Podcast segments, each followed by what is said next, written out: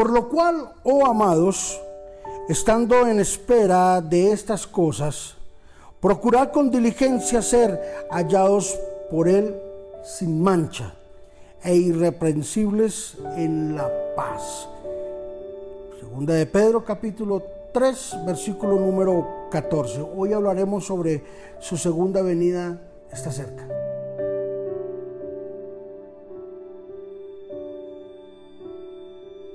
Antes de irse al cielo, Jesús nos dejó una promesa y era de que vendría de nuevo.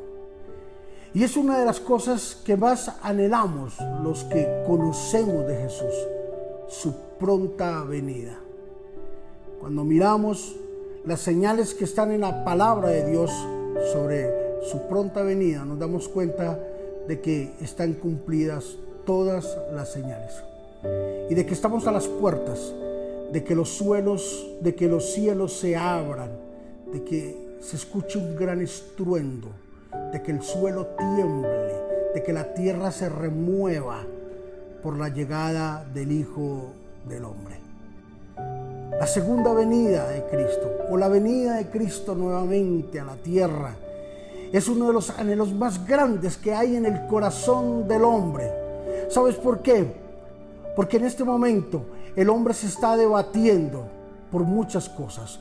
Muchas personas hoy en día están preocupados por sus finanzas, haciendo sus riquezas, apelmazando en un banco, tratando de subir sus ingresos, comprando sus bienes, matándose, eh, ahorrando a lo máximo para cambiar su televisor, para cambiar su teléfono para cambiar su carro, para cambiar su casa.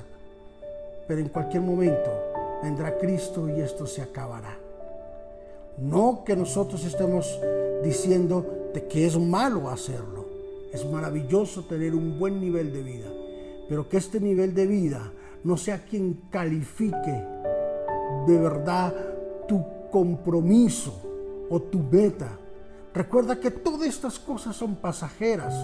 Todo eso se quedará. Todo eso morirá. Todo eso quedará aquí en la tierra. Pero la verdadera paz y el verdadero gozo será cuando Cristo venga. La Biblia dice de que Jesús vendrá en un abrir y cerrar de ojos.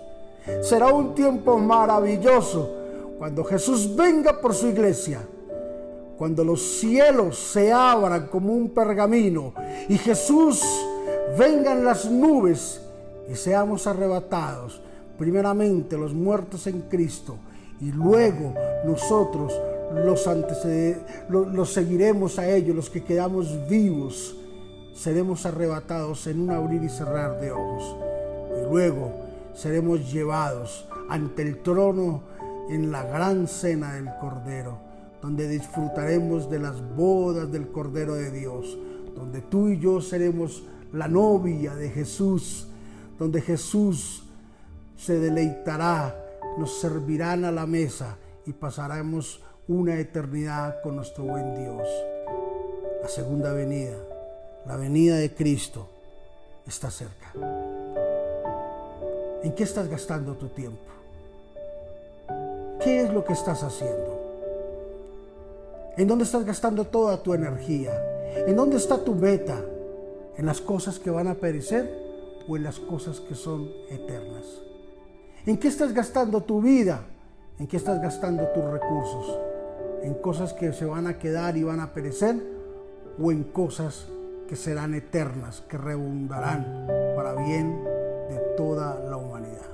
Padre, gracias en el nombre de Jesús por mis hermanos estamos expectantes, Señor, de tu venida. Estamos a la expectativa, Señor, de tu gran regreso a la tierra. Gracias, Jesús, por venir por nosotros, porque seremos recompensados, Señor, después de tantos años de espera, de lucha, de fe, creyendo, guardando nuestra fe y nuestra esperanza en ti. Señor, recibiremos nuestra corona de vida.